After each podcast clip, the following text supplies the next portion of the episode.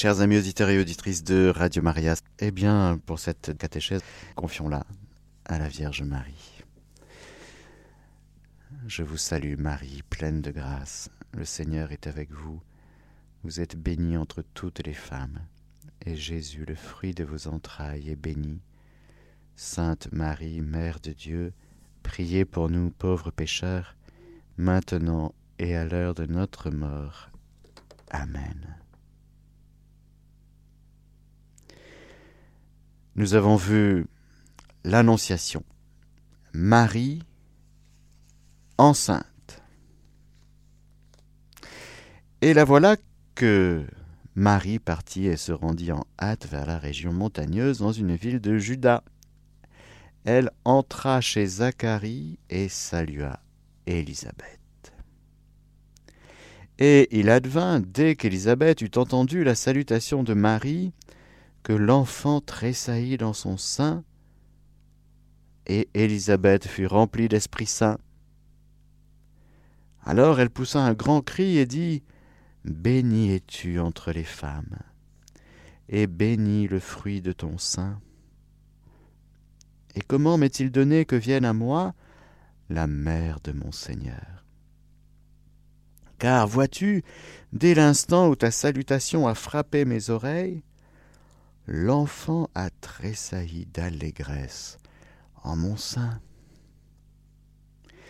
Oui, bienheureuse celle qui a cru en l'accomplissement de ce qui lui a été dit de la part du Seigneur.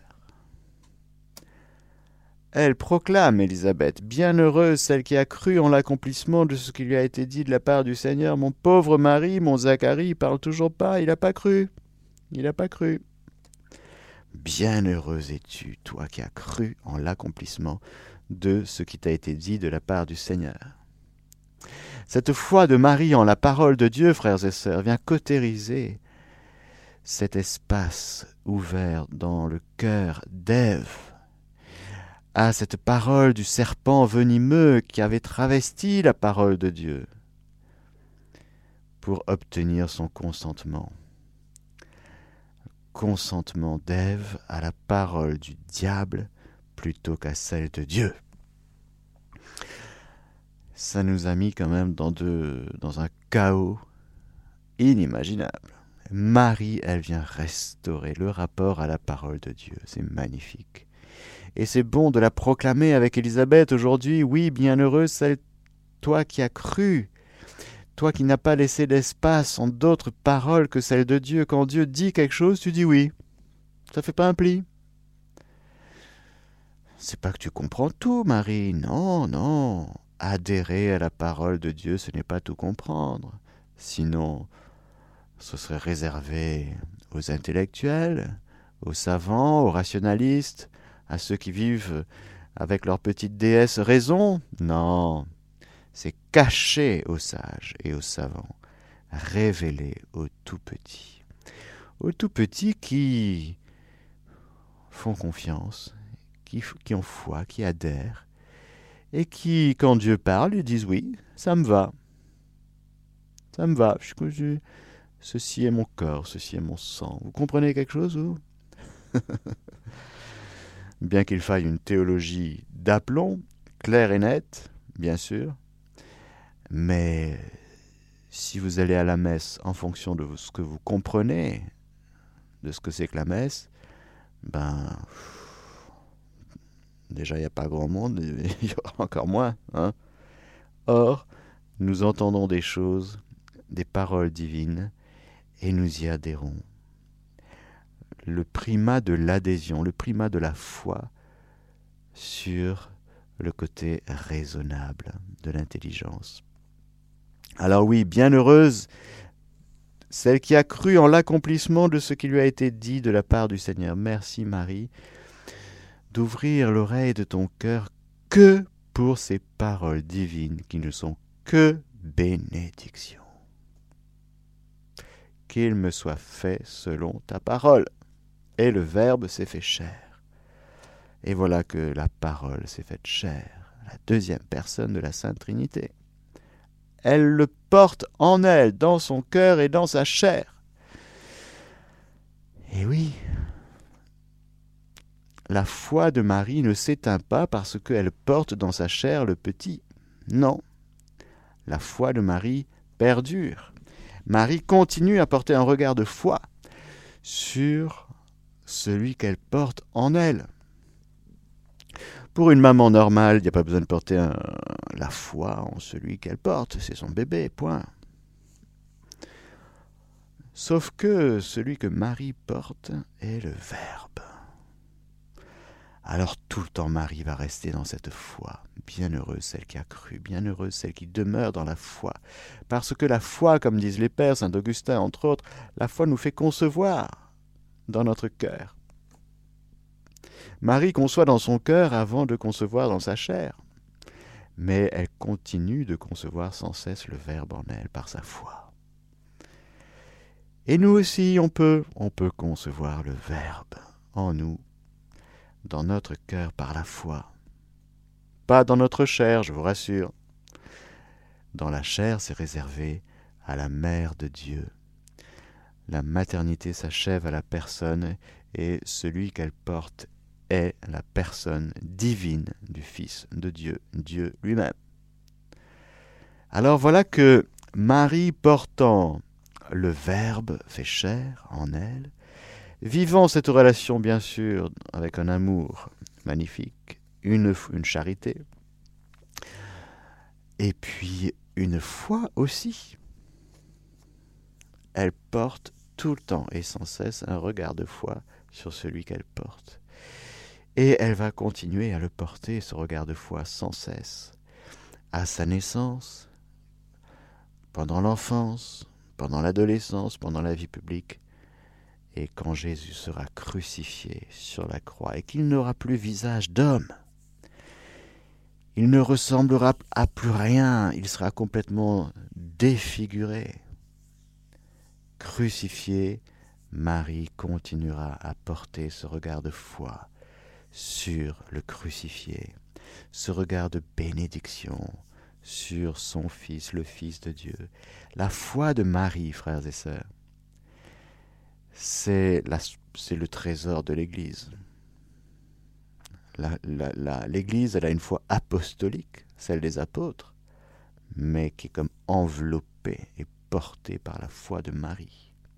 Que serait la foi des apôtres sans la foi de Marie? Hmm? Marie continue à porter ce regard de foi sans cesse sur le bien-aimé. Alors, Marie portant Jésus. Jésus portant Marie aussi. Ben oui. Et les voilà, arrivant à Ein Pas trop loin de Jérusalem. Et voilà que cette présence de Jésus en Marie va déclencher une effusion du Saint-Esprit dans le cœur du petit Jean qui a six mois. Il est dans le sein, dans les entrailles de sa maman, Élisabeth. Et qu'est-ce qui va déclencher? C'est la présence, bien sûr.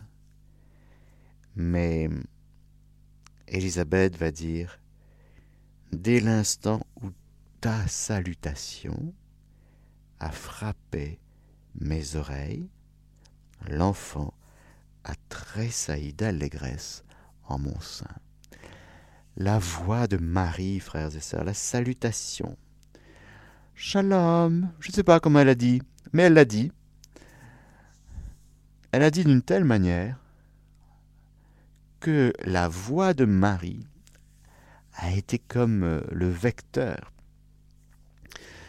de cette parole de Dieu qui est mue par un souffle, le souffle divin. Et voilà que ça, ça, déclenche le Saint-Esprit et l'allégresse, l'allégresse.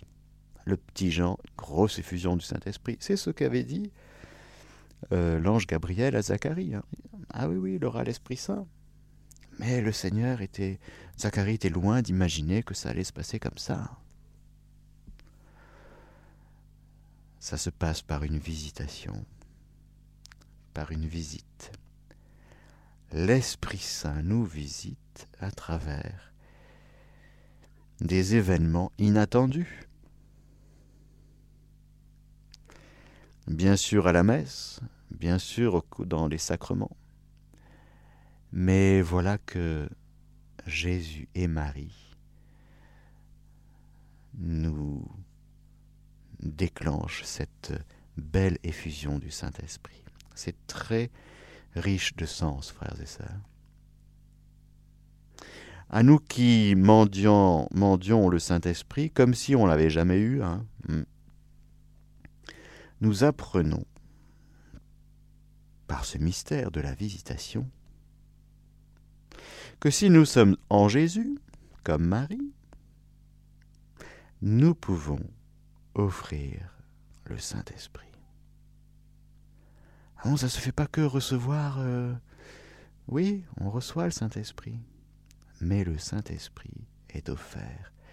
Est offert comment euh, À travers nos personnes qui portent Jésus. Nous sommes des Christophores, nous sommes devenus des Christophores par le baptême. Et voilà que nous pouvons nous aussi, comme Marie nous le montre, déclencher le Saint-Esprit, pas par nos petits bras musclés, bien sûr, mais par le simple fait d'abriter et d'habiter la maison du Seigneur tous les jours de notre vie. Nous tenons non pas sur le parvis, mais dans le sein des saints.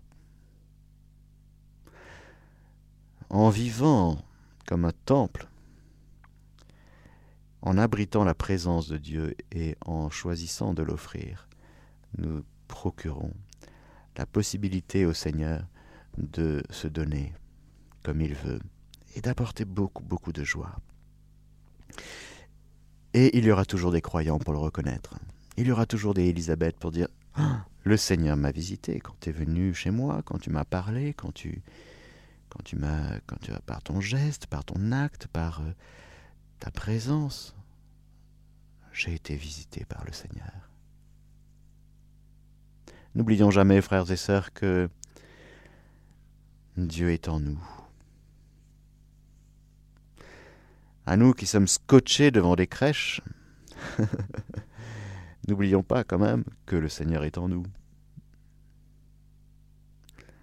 Marie porte le Seigneur. Nous portons le Seigneur. En portant le Seigneur, nous portons celui qui est la joie, offerte au monde.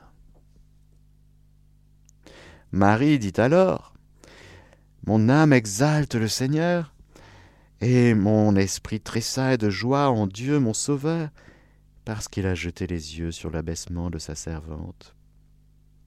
Oui, désormais toutes les générations me diront bienheureuse, car le puissant a fait pour moi de grandes choses.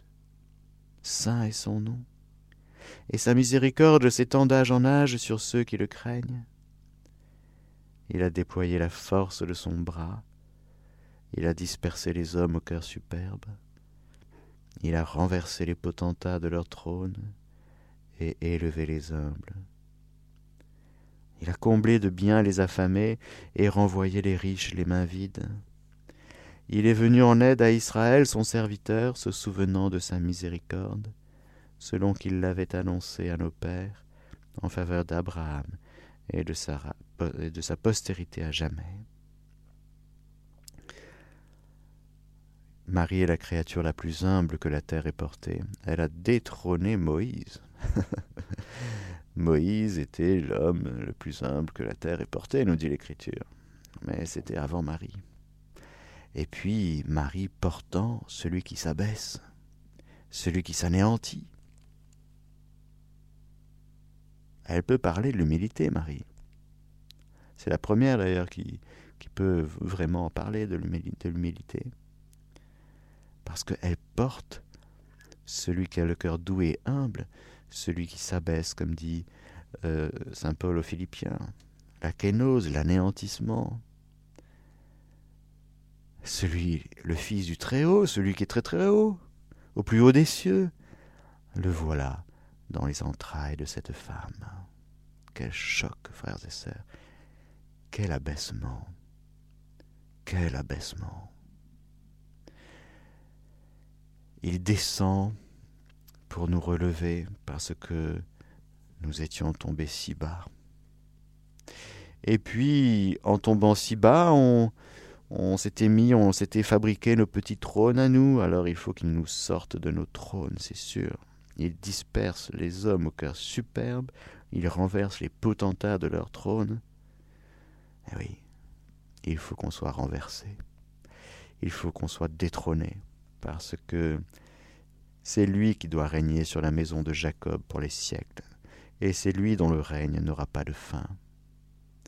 Il vient mettre un terme au pouvoir et aux œuvres du diable, auxquelles nous avons donné un petit bout de pouvoir sur nous. Avec Jésus en Marie, Marie portant Jésus, c'est la fin de l'orgueil. Concrètement, concrètement sur la terre, concrètement sur la terre, eh bien, Dieu règne. Dieu règne en Jésus, dans l'humanité sainte de Jésus, Dieu règne en Marie, Dieu règne en Saint Joseph, la Sainte Famille. Marie demeura avec elle environ trois mois, puis elle s'en retourna chez elle, et voilà que le petit ventre de Marie grossit, grossit, grossit. Elle a trois mois de grossesse, notre chère maman chérie. Et voilà que elle retrouve Joseph. Alors il y a les retrouvailles. Joseph avait quitté Marie, euh, elle n'était pas encore enceinte. Et voilà qu'il la retrouve enceinte. C'est l'épreuve de Joseph. L'épreuve de Joseph qui consiste euh, non pas à douter de la pureté de Marie, ça n'a aucun sens, vu tout ce que je vous ai dit, confère euh, catéchèse d'avant, Joseph se cogne lui aussi, comme Marie, à l'Annonciation, à cette parole, elle fut toute troublée, bouleversée. Et elle se demandait ce que signifiait cette salutation, frères et sœurs. C'est quand même un choc que Dieu vienne dans notre chair. Nous, on est habitués, on a 2000 ans de méditation, si vous voulez. Tous les ans, on médite sur la Noël. Hein, c'est mignon. Mais c'est un choc. L'incarnation. C'est un bouleversement cosmique. Alors Joseph, oui, il est bouleversé à la manière d'un tremblement de terre, lui aussi. Pourquoi? Parce que voilà que Dieu fait quelque chose qui n'était pas monté au cœur du cœur de l'homme. On ne pouvait même pas imaginer, on n'avait même pas projeté un truc pareil, c'était même pas monté, non, non. L'incarnation. Marie enceinte de celui que non seulement les Juifs attendent, mais le monde entier. Les Juifs attendent le Messie pour qu'il sauve Israël et le monde entier, et le monde n'attend rien du tout les nations n'attendent rien du tout, à part quelques hommes qui se disent c'est bizarre cette vie, euh, ça plafonne un peu quand même. Y a peut-être quelque chose. Alors il y a des religiosités, il y a des, il y a plein de religions, il y a plein de perversité dans la vertu de religion. C'est bancal, c'est bancal. On cherche comme un tâton, on se donne des, on donne des noms à des divinités pour qu'elles viennent à notre aide. Mais ça reste si bancal. Le lien à Dieu est si blessé. Pas complètement cassé, mais si blessé que c'est le Rédempteur qui est là. Alors voilà, l'épreuve de Joseph, c'est de se cogner devant ce choc du Seigneur qui accomplit ses desseins sans lui demander. Il est passé par Marie sans lui demander son avis, hein ils sont quand même accordés en mariage, avec euh, toutes les décisions, les fermes décisions, complètement ramassées dans l'accueil du dessein de Dieu, mais ils ne pouvaient pas imaginer que Dieu était assez fou, à ce point fou, à ce point. Alors il se dit, ben, je vais me retirer. Dieu est en train d'accomplir quelque chose de stupéfiant en cette femme à qui, avec qui je suis accordé en mariage. La loi est terrible pour ces femmes, elles réclament qu'elles soient lapidées publiquement. Et voilà que Joseph ne veut pas évidemment lapider publiquement Marie. Quelle horreur, quelle horreur Alors il se dit, je vais la répudier secrètement, sans bruit, pour la protéger, et je vais me retirer. Et comme ça, Dieu pourra continuer son œuvre en elle, mais sans moi. Avant qu'ils eussent mené vie commune, ils étaient déjà accordés en mariage, mais avant qu'ils eussent mené vie commune, elle se trouva enceinte par le fait de l'Esprit Saint. Joseph, son mari, qui était un homme juste, ne voulait pas la dénoncer publiquement, résolu de la répudier sans bruit. Alors qu'il avait formé ce dessein, voici que l'ange du Seigneur lui apparut en songe et lui dit Joseph, fils de David, ne crains pas de prendre chez toi Marie, ta femme, car ce qui a été engendré en elle vient de l'Esprit Saint. Elle enfantera un fils, et tu l'appelleras du nom de Jésus, car c'est lui qui sauvera son peuple de ses péchés. Or tout ceci advint pour que s'accomplisse cet oracle prophétique du Seigneur. Voici que la Vierge concevra et enfantera un fils, et on l'appellera du nom d'Emmanuel, ce qui se traduit Dieu avec nous. Une fois réveillé, Joseph fit comme l'ange du Seigneur lui avait prescrit. Il prit chez lui sa femme. Et il ne la connut pas jusqu'au jour où elle enfanta un fils, et il l'appela du nom de Jésus. Il ne la connut pas. C'est précisé. Pas de relation sexuelle.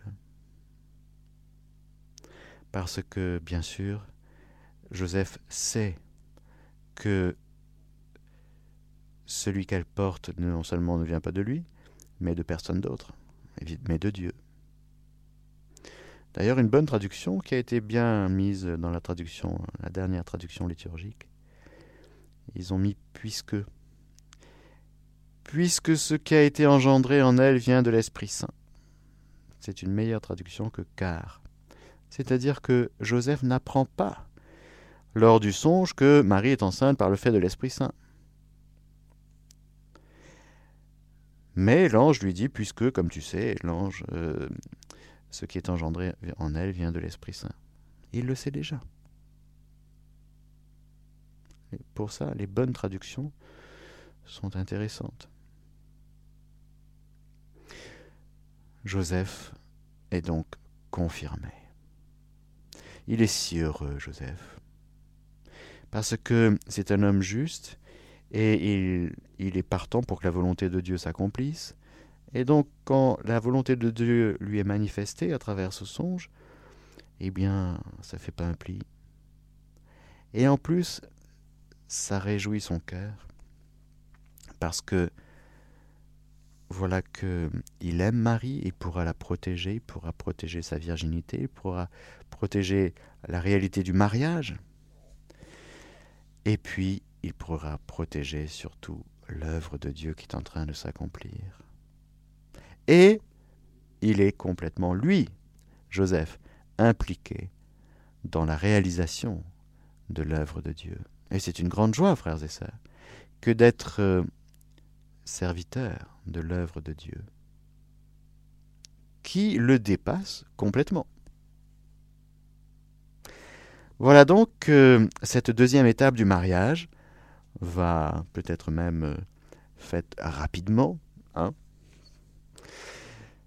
et les voilà dans la vie commune. Et pendant à peu près, disons, hein, à peu près six mois, tous les jours, frères et sœurs, ah, il va être ébloui. Comment va passer Joseph les six mois de, de grossesse de Marie. Hein? Ah ben, il va être ébloui. Joseph, c'est le premier ravi de la crèche, hein, si vous voulez. C'est, il a l'Immaculée avec lui, l'Immaculée enceinte du Fils de Dieu. Ah ben, ça déborde. Hein. Ça déborde de surabondance qui le garde dans la joie de celui qui est pauvre en esprit et de celui qui est humble et silencieux. C'est tellement lumineux, c'est tellement fort que ça conduit au silence. C'est pour ça que Joseph est un homme silencieux. Parce que la densité du mystère qui lui est offerte à contempler tous les jours de sa vie, c'est d'une telle densité que ça rend silencieux, si vous voulez. c'est le silence de Joseph qui sera un peu source du, comme le silence de Marie qui sera source des proclamations apostoliques des apôtres eux, qu'est-ce qu'ils vont prêcher? Mais la parole s'enracine dans le silence. La prédication s'enracine dans le silence. Les, enseignements, l'annonce de la bonne nouvelle s'enracine dans le silence contemplatif de Marie et de Joseph. Et du petit, il est assez silencieux. Hein Dieu a choisi de vivre neuf mois dans le silence, dans le sein maternel. Pourquoi C'est pour nous ramener dans le silence de l'amour?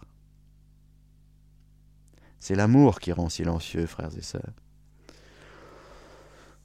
Vous connaissez comme moi cette parole de Mère Teresa, que l'amour du silence nous amène jusqu'au que l'amour du silence nous ramène jusqu'au silence de l'amour. Voilà. Ah oui, c'est pourquoi il y aura un grand silence. Le silence, c'est-à-dire une qualité de présence. Quand Dieu est présent, la créature se tait. Hein? C'est bien ça. Quand le Créateur est là, la créature adore silence. Marie adore en silence, jour et nuit. Joseph adore en silence, jour et nuit. C'est la qualité de la présence, la qualité de l'amour, non seulement qui les relie au Seigneur qui est là, mais entre Marie et Joseph. Je pense que c'est un couple assez silencieux. Mais c'était pas un silence où on s'ennuie, pas du tout, pas du tout. C'est pas un silence où on essaie de combler euh, des manques de bruit par qu'est-ce que je vais lui raconter. Non, non, pas du tout. Une qualité de présence liée à la densité de présence de celui qui est là, l'Emmanuel, Dieu avec nous. Voilà que les quelques mois de fin de grossesse vont être euh, extraordinaires. Une qualité de vie, euh, franchement, magnifique. Et puis, comme nous est dit l'Écriture, et je terminerai par là,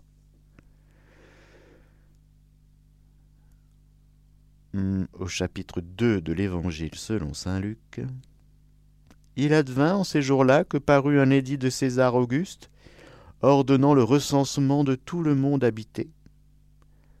Ce recensement, le premier, eut lieu pendant que Quirinius était gouverneur de Syrie, et tous allaient se faire recenser, chacun dans sa ville. Joseph aussi monta de Galilée, de la ville de Nazareth, en Judée, enfin, de Galilée, de la ville de Nazareth, en Judée, à la ville de David qui s'appelle Bethléem parce qu'il était de la maison et de la lignée de David, afin de se faire recenser avec Marie, sa fiancée, qui était enceinte.